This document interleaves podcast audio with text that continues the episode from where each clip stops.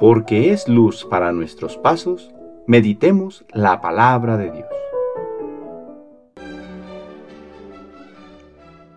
Del Santo Evangelio según San Mateo capítulo 5 versículos del 1 al 12a.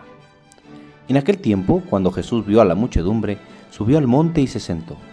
Entonces se le acercaron sus discípulos. Enseguida comenzó a enseñarles hablándoles así. Dichosos los pobres de espíritu, porque de ellos es el reino de los cielos. Dichosos los que lloran, porque serán consolados. Dichosos los sufridos, porque heredarán la tierra. Dichosos los que tienen hambre y sed de justicia, porque serán saciados. Dichosos los misericordiosos, porque obtendrán misericordia. Dichosos los limpios de corazón, porque verán a Dios.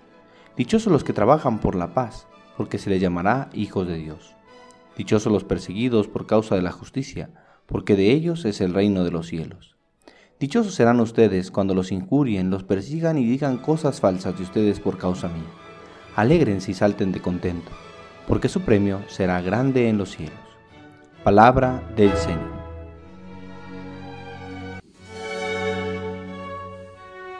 Hoy martes primero de noviembre celebramos la solemnidad de todos los santos.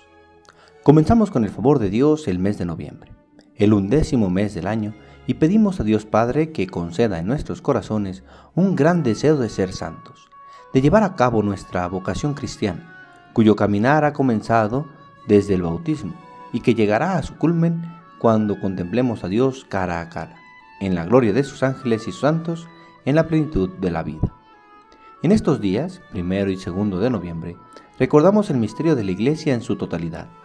En particular hoy nos detenemos a contemplar el misterio de la Iglesia triunfante de aquellos que poniendo su empeño en cumplir la voluntad de Dios en sus vidas, fortalecidos y ayudados por la gracia, ya están en la presencia de Dios.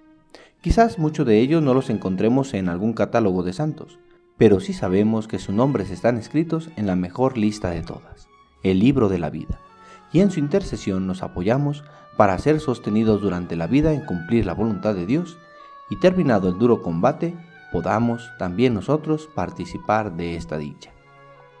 Como escuchamos en el Evangelio, Jesús nos llama a ser dichosos, y no se puede ser verdaderamente dichosos lejos de Dios. En las bienaventuranzas Jesús proclama diferentes formas de alcanzar la felicidad verdadera, mediante la pobreza, la pureza, la mansedumbre, el martirio, etc. Todo ello para alcanzar el mejor premio de todos, el cielo. Pedimos a Dios Padre encienda en nuestros corazones el ferviente deseo de ser santos, para que movidos por esta meta, dirijamos nuestros pasos a actuar conforme al querer de Dios. El Señor esté con ustedes. La bendición de Dios Todopoderoso, Padre, Hijo y Espíritu Santo, descienda sobre ustedes y les acompañe siempre. Que tengan buen día.